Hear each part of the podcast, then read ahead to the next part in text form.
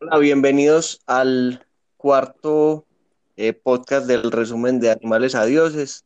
Este ya es el último, pues, de todo este resumen que estuvimos haciendo, un librito larguito, pero bien interesante sobre toda la, toda la, todo el resumen de la historia de la humanidad. Y bueno, no, aquí vamos a estar viendo, pues, como esa última etapa que es la revolución científica, eh, como todo lo que aprendimos, pues, aquí en Addicted to Knowledge y buscando pues como impactarles la vida con, con todas esas lecturas y esto es pues principalmente para el Knowledge Club. Entonces, eh, bueno, para comenzar, pues vamos a ver como por cada uno de los capítulos, principalmente la revolución científica habla de, de ya como toda esta época de los últimos 500 años que ya hemos comenzado con todo el tema de la ciencia, con todo el tema de los descubrimientos y todo, entonces hablan mucho en el capítulo 14 que se llama el descubrimiento de la ignorancia y hablan mucho de la ignorancia y tiene mucho que ver con algo que, que, que hemos escuchado muy desde el principio, que hemos comenzado con todo este tema de mentores y tiene que ver con la humildad. Eh, entonces, pues él, él, dice como que lo más importante que descubrió el humano hace 500 años fue la ignorancia, porque antes de eso en la, como toda esa edad oscura y cuando la iglesia tenía como todo el conocimiento, eh, cuestionar cualquier cosa era como cuestionar a Dios. Y si uno tenía cualquier pregunta, tenía que referirse a la Biblia y ya. Y si no se refería a la Biblia, lo quemaban. Entonces, de un momento a otro se empezaron a dar cuenta como no, somos ignorantes, la, la, la Biblia y Dios y todo eso sí nos han dado respuestas, pero todavía tenemos mucho por aprender.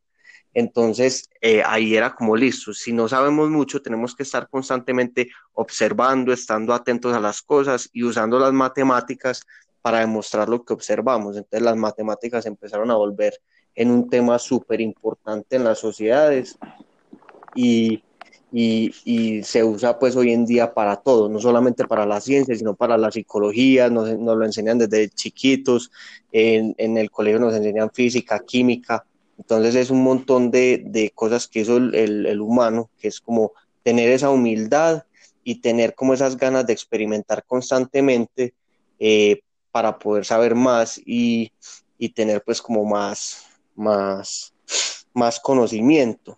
Y ahí pues una parte importante es utilizar todo ese conocimiento que se adquiere después de haber dicho, listo, somos ignorantes, es utilizarlo en un ciclo que es, listo, eh, como soy ignorante, tengo que invertir en, en, en, conocimiento. Entonces, al invertir en conocimiento, voy a descubrir cosas y había que aplicarlo, no solamente adquirir, sino aplicarlo y aplicarlo para tener más poder, ¿cierto? Entonces eso ya hizo que el humano empezara a tener más poder sobre todo lo que lo rodea, sobre el medio ambiente, sobre los animales, sobre las cosas que pasaban, la economía, todo. Y usar todo ese poder que podía tener y esos recursos que obtenía por el conocimiento nuevo y volverlo a invertir en, en más conocimiento. Sí, muy bacano. Yo cuando, pues cuando Cabe me explicó un poquito esta parte, trato de, de llevarlo mucho a, a, lo personal, que es empezar a aprender de esa historia, que si, si ellos fueron, si la ignorancia nos llevó al crecimiento, entonces llevarlo a la persona en sí. Todos nosotros tenemos una ignorancia, ¿cierto?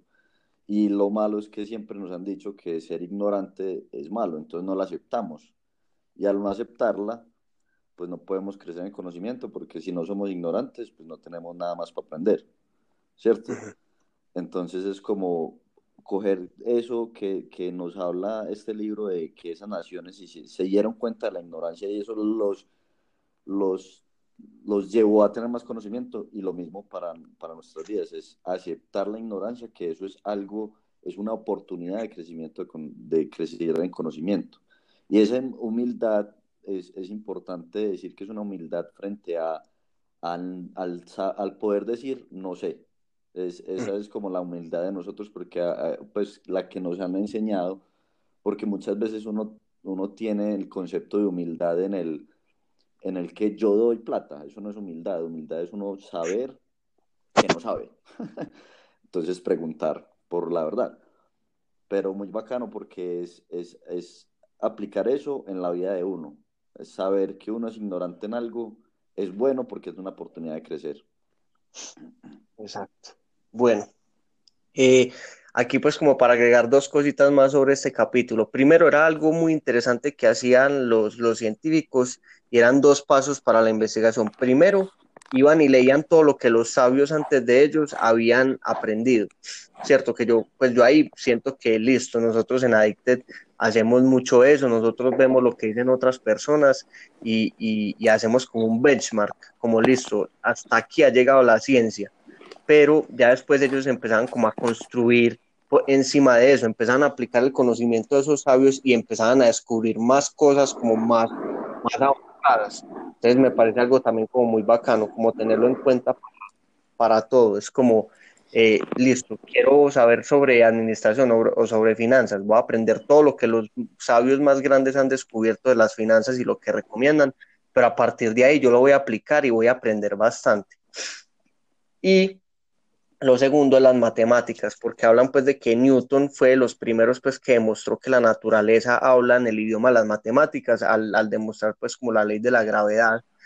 Y, y, hablan también de cómo se crearon los seguros para, para personas, los seguros pues como para cuando se murieran las, las, los, los hombres y que las mujeres quedaran como con un ingreso constante. Entonces fueron como unos, unos padres, unos sacerdotes que se, se, empezaron a preguntar como, listo, ¿cómo podemos asegurarle una vida tranquila a ellos y crear una empresa basada en eso? Entonces hicieron un cálculo con un matemático en el que decían, listo, ¿cuántos se pueden morir este año?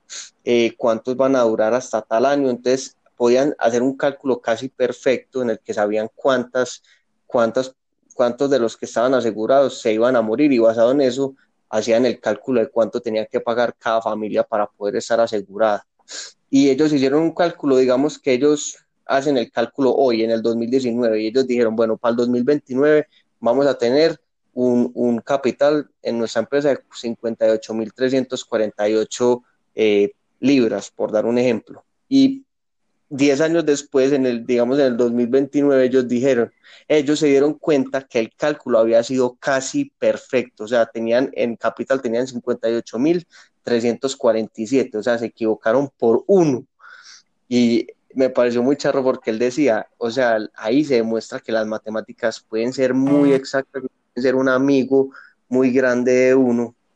Entonces, es como, como tenerlo en cuenta, pues como que él ahí dice como eso, esa profecía que ellos hicieron fue mejor que Mahoma, Jesús y cualquier profeta que haya venido al mundo, pues como que, como que me pareció bacano porque él dice como que las matemáticas como un compañero para esos científicos para poder predecir el futuro.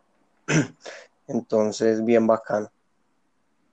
Eh, sí, a mí, me parece muy bacano eso es para, para, para hacerlo también uno, uno mismo. Pues yo creo que es cuando él habla de las profecías, eh, no, no, tirarlo en el, en el sentido de que la religión no sirve porque la religión da una espiritualidad y un, y un, y un sentido de, de pertenencia o pues de, de, ser de este mundo, pero sí para uno calcular qué va a pasar, siempre vámonos a, a, a esas matemáticas y a las probabilidades, que es como que él, él, decía en capítulos anteriores que tenemos que aprender de ese idioma y es algo importante, aunque, aunque no nos guste, deberíamos aprender de eso para poder ser profetas como lo fueron esta, esta gente eh, con los seguros, pues como que no, no, no, no, no cerrarnos a decir, no, es que yo solamente tengo fe, sino, venga, yo, yo aprendo de matemáticas para tener otra herramienta más. Listo. Entonces ahí el man hace como una pregunta, como bueno, listo, pero entonces ¿cómo hace uno para financiar toda una civilización? Eh, pues con la ciencia y todo, entonces ahí va al capítulo 15 que se llama el matrimonio entre la ciencia y el imperio. Entonces, habla de que Europa fue el que se casó con la ciencia.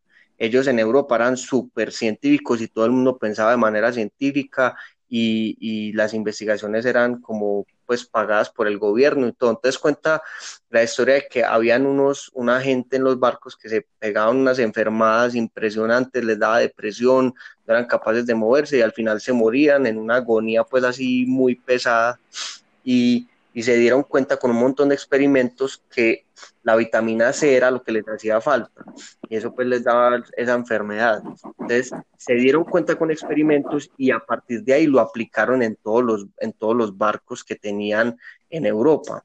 Entonces ya todo el mundo los mandaban con naranjas, con limones, con cosas que tuvieran vitamina C para que para que pudieran hacerlo. Y eso fue lo que los hizo navegar mucho más lejos y otra hipótesis que tenía una persona que se llamaba Cristóbal Colón era que él podía llegar a India dando la vuelta por el otro lado de la Tierra. Entonces él dijo, no, yo voy a hacer ese intento y ningún gobierno lo quiso financiar y solamente el de España fue el que le aceptó. Y gracias a eso, él salió con, con toda la comida y con todo y con los marineros y con, y con los cítricos, con todo lo que habían descubierto los humanos y llegaron a América.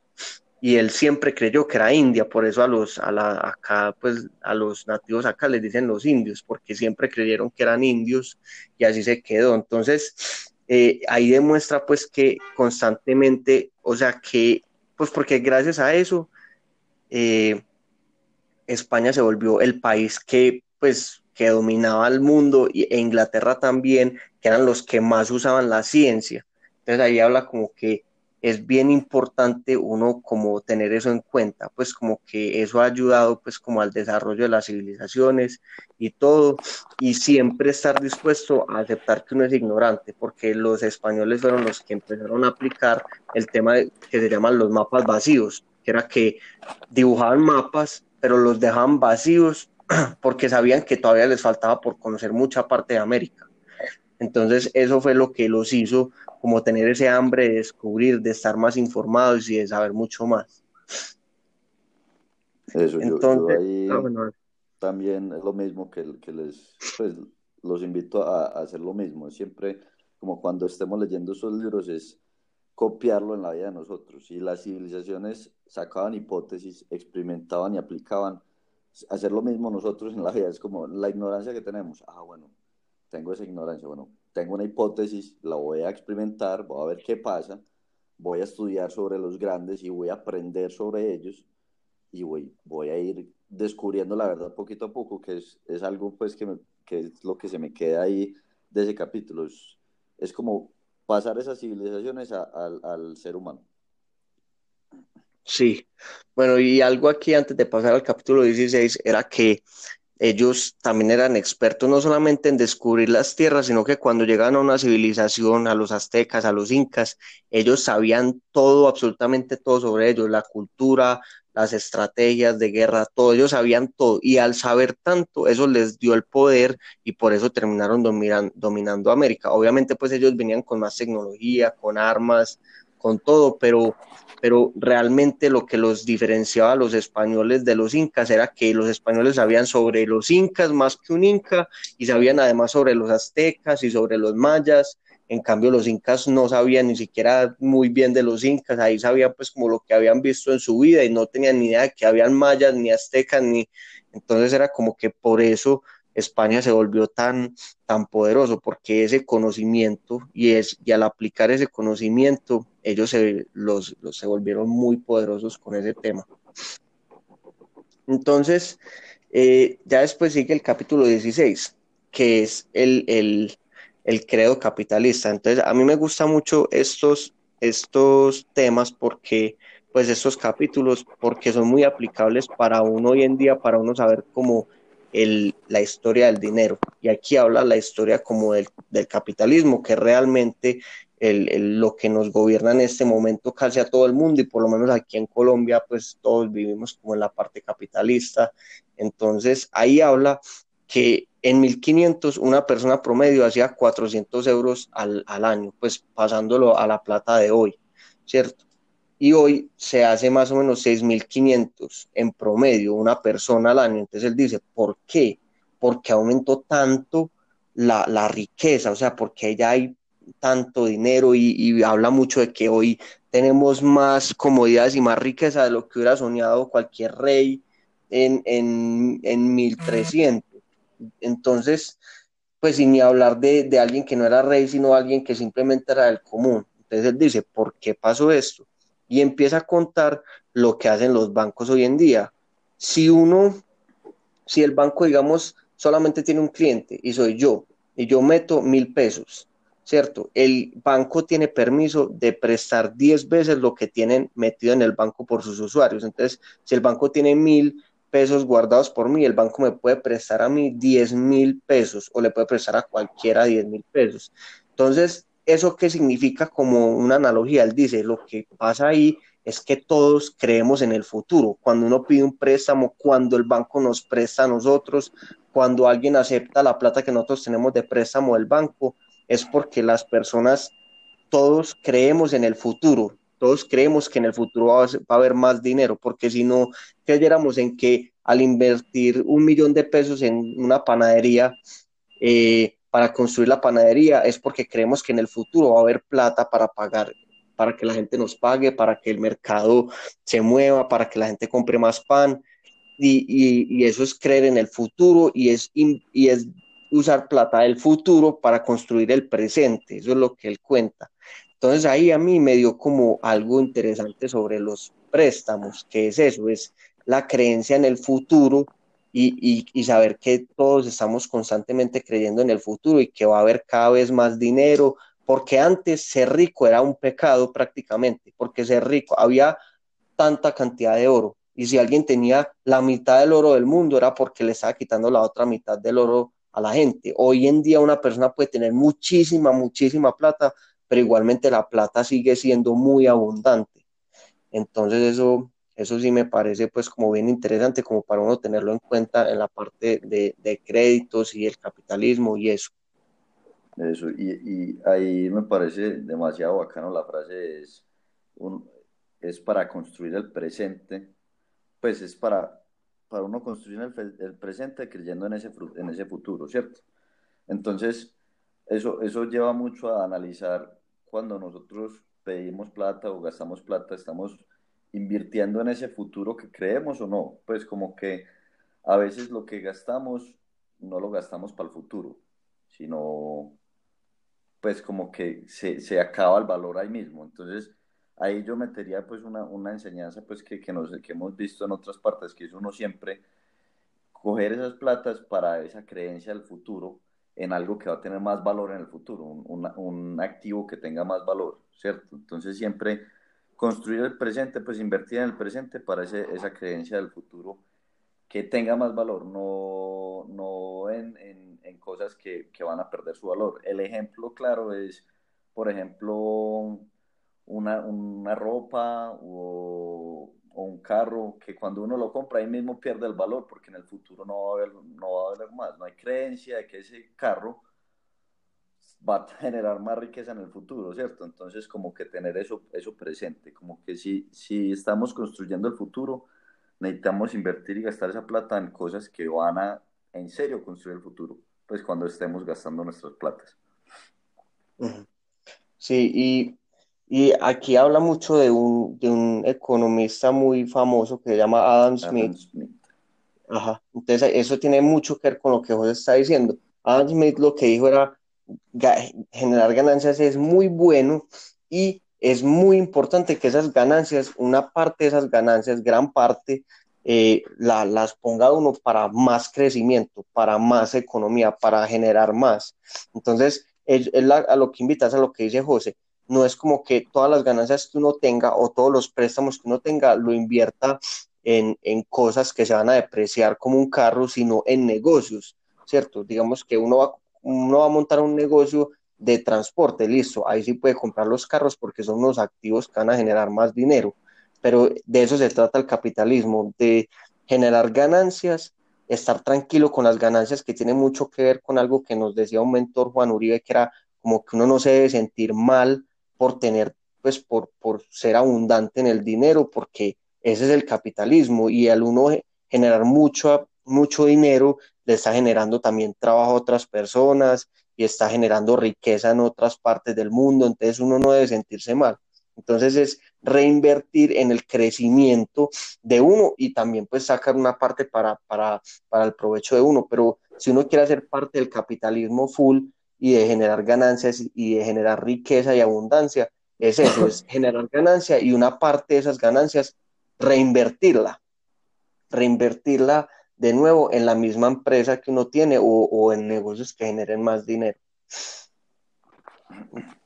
Entonces, listo, ahí ya pasa al, al 17, que se llama las ruedas de la industria. Entonces habla que, que, bueno, qué es lo que mantiene como la industria en pie, como esa producción infinita y que todas las empresas trabajen tanto y que haya cada vez más industria y más cosas que se producen y cada vez tenemos más cosas. Entonces hay un miedo común que él ahí desmitifica, que es como pues el miedo de que se acaben las energías, no, que se va a acabar las energías, que ya no vamos a tener más, pero él dice, cada vez tenemos más, o sea, cada vez descubrimos nuevas formas de hacer energía, energía solar, energía eólica, energía de todo tipo que son renovables y que nunca se van a acabar, pues ahí como que lo desmitifica, dice que uno tiene que ser consciente de la abundancia que hay y de uno no, no estar pues como simplemente con mentalidad de escasez, sino uno saber que hay abundancia en la parte de la energía. Y también habla de la parte de la industria, que listo, uno cómo hace para que cada vez hayan más, mm, no sé, produzcan tantas camisetas, tantas cosas, tanto, y, y, pues realmente la producción ha aumentado muchísimo más de lo que ha aumentado la población. Pues antes, hoy comemos muchísimo más en promedio que una persona promedio hace 500 años y, y somos mucho más compradores. Y cómo no, cómo no, cómo mantener como esa producción tan alta. Entonces él habla del consumismo que es algo con lo que uno debe tener un poco de cuidado, que aquí me parece interesante y tiene que ver mucho con lo que dice José, que es uno invertir en el futuro, pero en cosas que se aprecien, ¿cierto? El consumismo es algo que nos han inculcado porque es lo que mantiene a esta industria eh, en pie y, desde el principio nos han enseñado que debemos ser consumistas, entonces comprar el último celular, comprar la camisa de marca, eh, comprar ropa que muchas veces ni siquiera utilizamos, eh, pues ser consumistas. Esa es la definición de consumista, es simplemente comprar, comprar, comprar, comprar y es algo que se inculca mucho y ayuda, pero ayuda a la industria, pero uno puede ser otro tipo de consumista. Uno no tiene que simplemente consumir en cosas que se deprecian porque eso no le va a ayudar a uno a ser parte del capitalismo, sino que uno puede sí estar invirtiendo constantemente o poniendo plata en cosas que van a tener más valor en el futuro y alguna parte también en cosas que no van a tener ningún valor en el futuro, pues digamos en, en experiencias, en viajes, en eso, eso no está mal porque son recuerdos que uno va a tener, pero, pero tener cuidado con esa enseñanza que nos ha dado la, la sociedad, que es hacer consumista y que simplemente nos enseña eso como para, para mantenerse viva.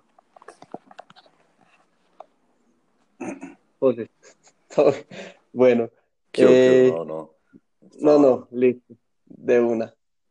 Eh, bueno, en el capítulo 18, ya pues como en la mitad, como en la cuarta parte, eh, se llama una revolución permanente. Entonces, habla mucho de que la gente se preocupa mucho porque la naturaleza se va a acabar y que nosotros vamos a acabar con la naturaleza, pero él dice como que, pues, tiene que tener en cuenta que primero nos vamos a destruir nosotros, a nosotros, pues que tenemos que preocupar mm, que la naturaleza no, se va a acabar. A mí me gusta eso, es porque, o sea, primero se acaba el, ambiente en el que nosotros podemos estar, pues como que nos sostiene antes de que nosotros acabemos con la naturaleza. O sea, el humano tiene el poder de destruir la naturaleza hasta el punto en que ya la naturaleza no produzca oxígeno o se acabe el agua en el mundo y ya se desaparece el humano y la naturaleza sigue. Entonces eso me gusta como un punto importante en el que él dice como, pues la naturaleza siempre va a ganar, va, a reír de última, la naturaleza es la que manda al final de cuentas, entonces es tener eso en cuenta, tener esa humildad como todavía somos animales que dependemos de la naturaleza y por eso debemos cuidar de la naturaleza.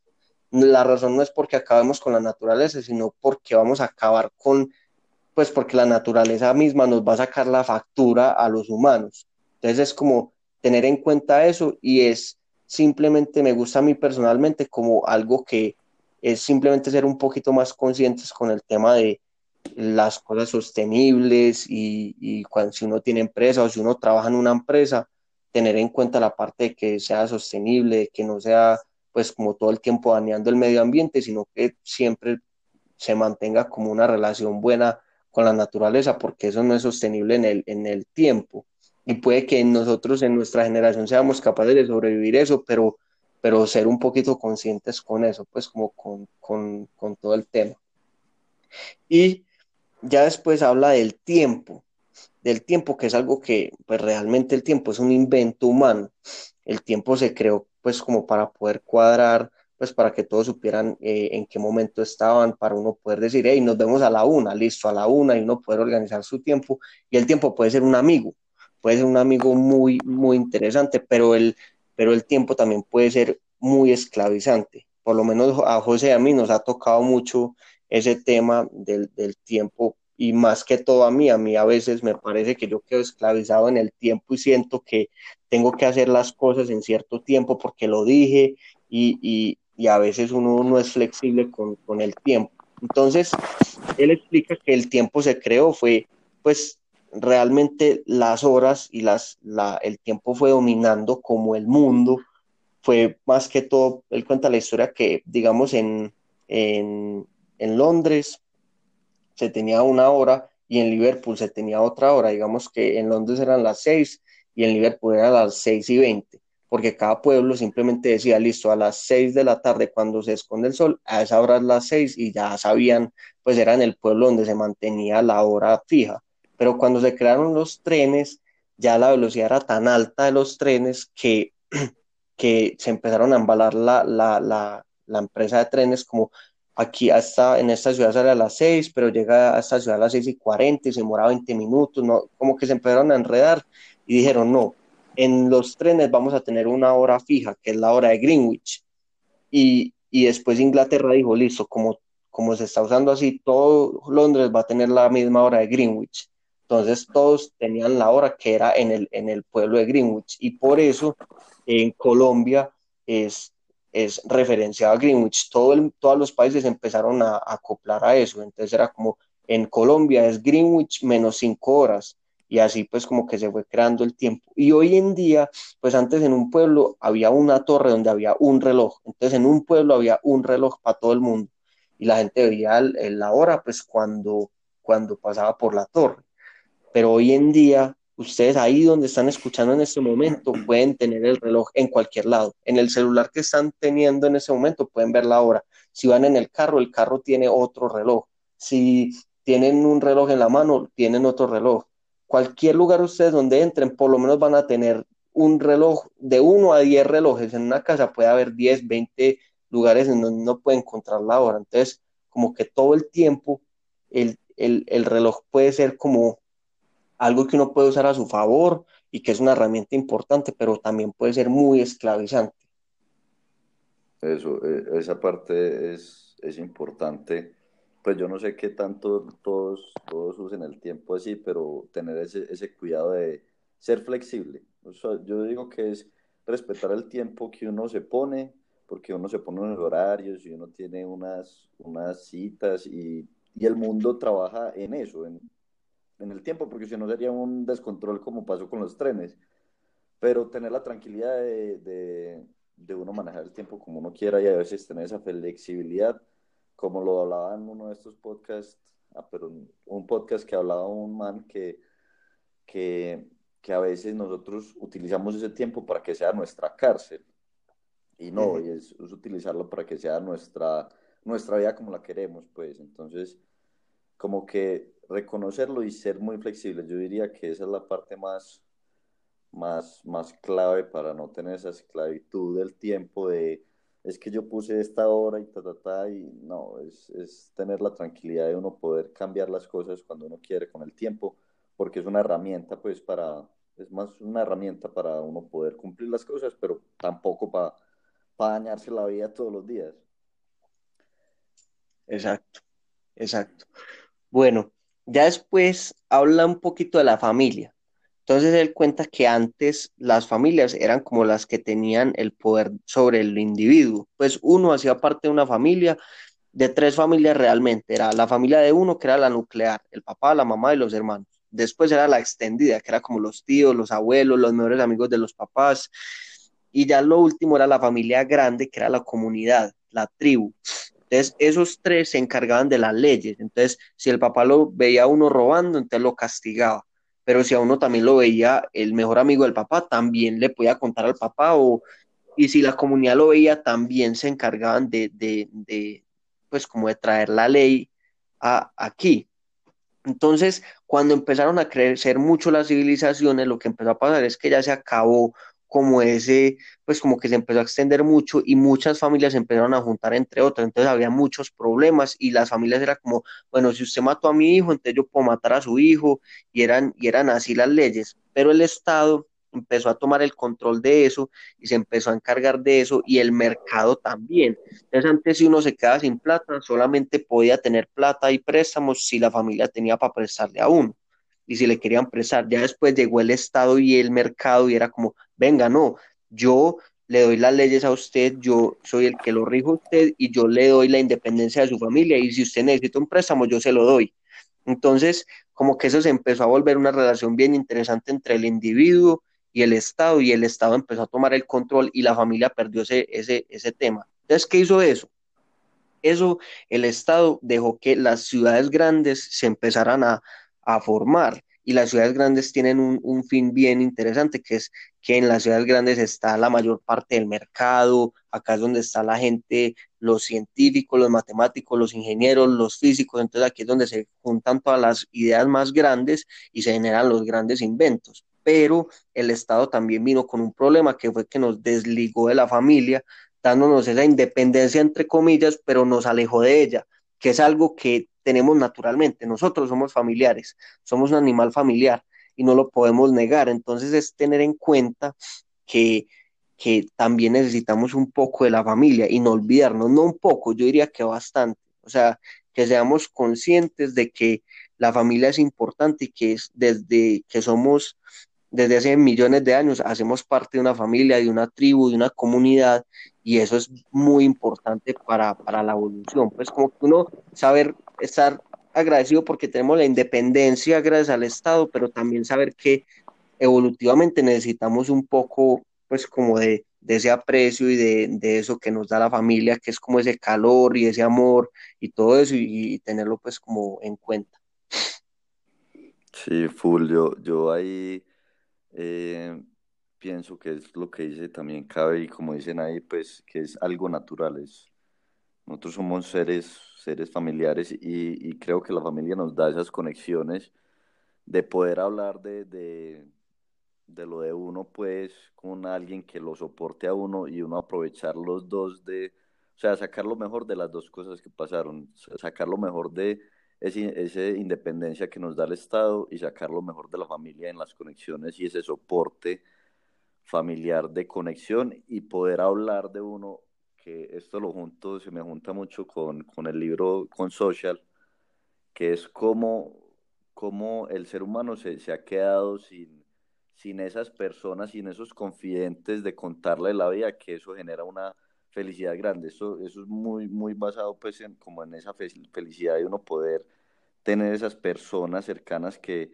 uno sabe que lo escuchan, que lo apoyan, que que todo lo necesitamos, todos necesitamos un, papá, todos necesitamos una mamá, un hermano, un amigo confiado y, en serio tener eso en cuenta que nos va a dar más felicidad eh, y, aprovechar también la parte del Estado que es independencia sin miedo. Entonces uno poder salir, porque antes uno salía de la familia se moría, pero ya uno no es salirse de la familia, sino seguir con la familia, pero aprovechar que no tiene que estar siempre con la familia.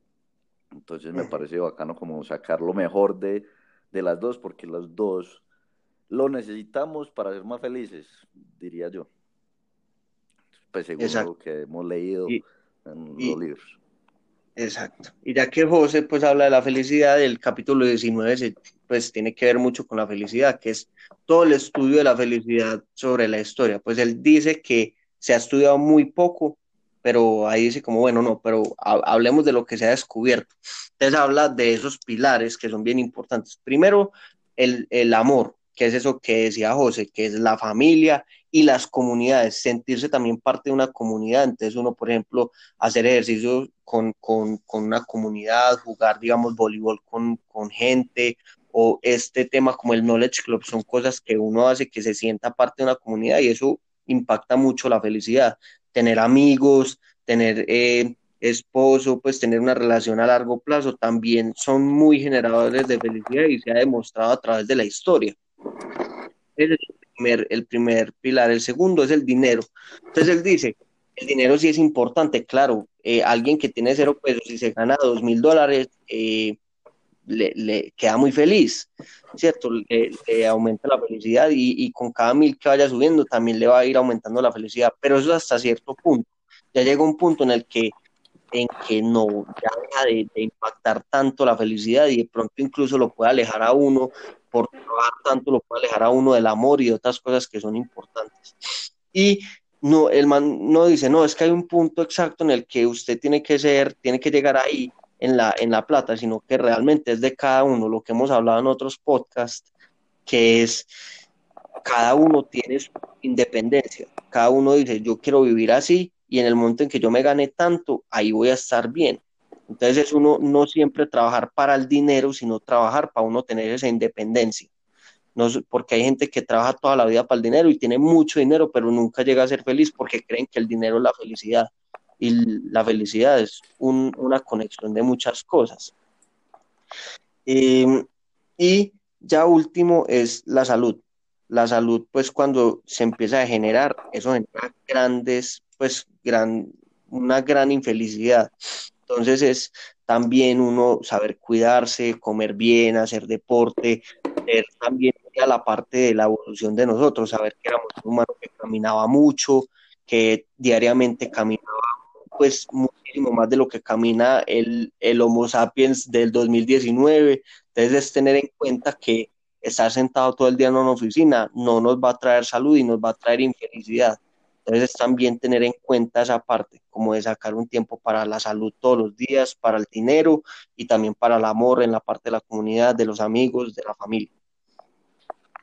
Melo, melo, esa parte de la salud. Yo, yo, yo los invito a que, a que estudien un poquito de eso, se llama Evolutionary Mismatch, que es eh, lo que ha dicho él, que, que toda esa evolución tecnológica y cultural que hemos tenido afecta mucho de las actividades que normalmente, como decía Cabe, un, un, man caminaba todos los días, no sé cuántos kilómetros y cazaba y, ta, ta, y eso le generaba que su día a día le diera salud, pero nosotros nos olvidamos de eso y cuando menos pensamos estamos gordos o flacos, pues depende de, de nuestra, de nuestro, con, cuerpo. Cuerpo, eso, ¿cómo se llama eso? Con textura, no, con textura no.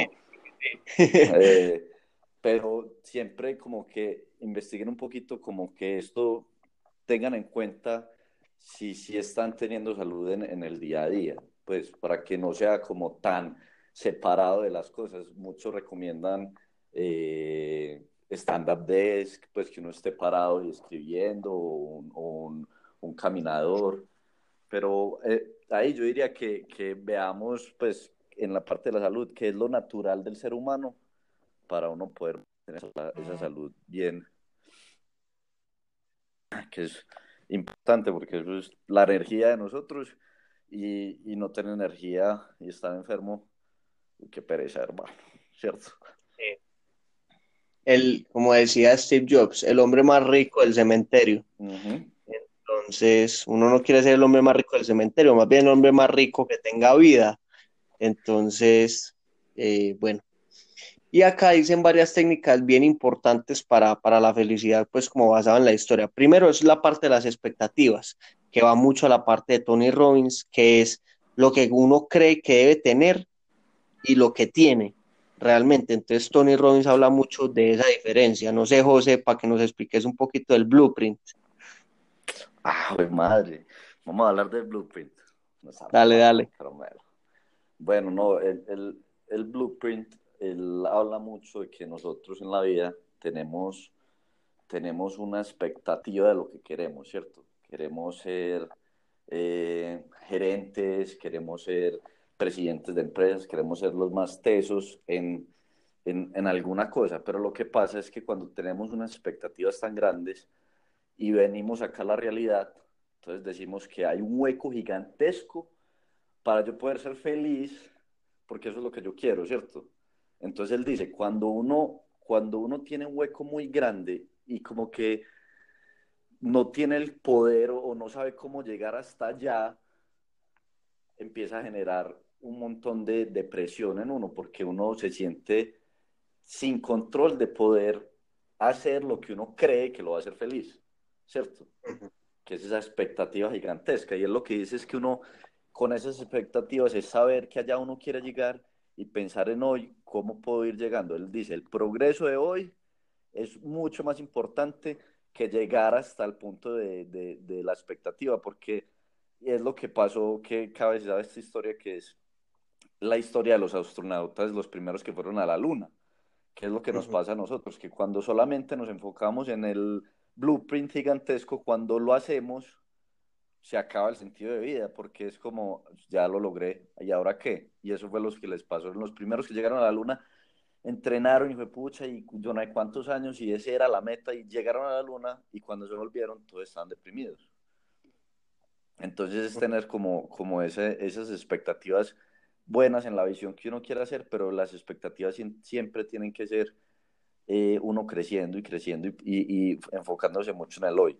Mm, se me van muchas cosas, pero ese tema es muy bacano. En estos días lo hablamos más a fondo, que el blueprint de, de Tony Robbins habla mucho de causas de depresión que uno tiene por las expectativas, por lo mismo que dicen, cuando uno se pone expectativas muy grandes y se da cuenta que no las puede hacer o cree que no las puede hacer, genera una infelicidad, porque eso es lo que yo creo para, para hacer, creo que eso es lo que me hace feliz, pero no puedo hacer nada para obtenerlo. Por ende, depresión, Claro, toda la vida. Entonces, es, es saber manejar las expectativas bien. Excelente. No hablemos de eso en, en, uno de los, de los del Wisdom Membership. Para los que para los que no saben qué es, nos pueden preguntar por el interno qué es el Wisdom Membership y ahí vamos a estar hablando un poquito más del blueprint. Pero bueno, otras técnicas interesantes, eh, encontrar el sentido de la vida, como tener un porqué, como porque uno muchas veces es como, está en el trabajo, está haciendo una tarea y es como, yo, ¿para qué estoy haciendo esto? No, no me siento, se siento como perdido. Entonces, es como también una parte bien importante, saber el porqué de las cosas, como no, yo estoy haciendo esto porque voy a avanzar en este tema, porque quiero comprar una casa, porque tener un porqué más adentro y una misión a, fondo en las cosas. Entonces ahí es bien importante y, de eso también se pueden referenciar con otro podcast que pueden encontrar aquí en el canal, es em, cómo saber qué hacer con la vida. Y ahí hablamos mucho, que es un tema del Wisdom Membership, pueden, pueden, em, pueden escuchar ahí y si les gusta, pues lo pueden aplicar. Eh, también hablan mucho de conocerse, algo que nosotros hemos hablado muchísimo y es conocerse a uno. Eh, la, en la Biblia, en muchas partes han hablado de eso, que la felicidad también viene de uno conocerse y de quitar todas las taras sociales, pues todas esas cosas que nos trae la sociedad, que nos dice cómo debemos hacer, cómo vestirnos, qué trabajar, dónde estudiar. Sí, tenerlas como una herramienta, como, bueno, si quiero ser piloto, puedo estudiar en tal lugar, pero primero preguntarse a uno, yo sí quiero ser piloto, porque la sociedad me está empujando a hacerlo, ¿cierto? Es como tener en cuenta como conocerse a uno y uno ir como más a fondo de lo que uno es y ya después sí usar la, la sociedad para poder lograr lo que uno quiere, pero no dejar que la sociedad haga por uno lo que uno quiere. Eso, y, y, yo ahí quería aportar que es conocerse a uno y conocer en serio la parte natural de uno, pues como lo que habla todo este libro de Animales es que es desde lo más primitivo del ser humano, que es lo natural, y por qué empezaron a surgir las cosas de la cultura, por qué está la cultura. Entender todo eso nos da mucho más felicidad en el sentido que yo necesito esto y sé cómo es, pero uso esta herramienta de la cultura y no me dejo solamente guiar de ella, sino que sé la vida. Pero el core, saber lo más natural del ser humano y de uno mismo, pues que es, que es, parece que es, es importante hablar de esa parte que, que él habla, lo de lo de la familia, lo del dinero, de dónde vienen todas esas cosas que uno a veces no se pregunta, que acá lo hablaron mucho en el libro, y poder entenderlo para poder traerlo al hoy y, uno poder utilizarlo como una herramienta. Listo.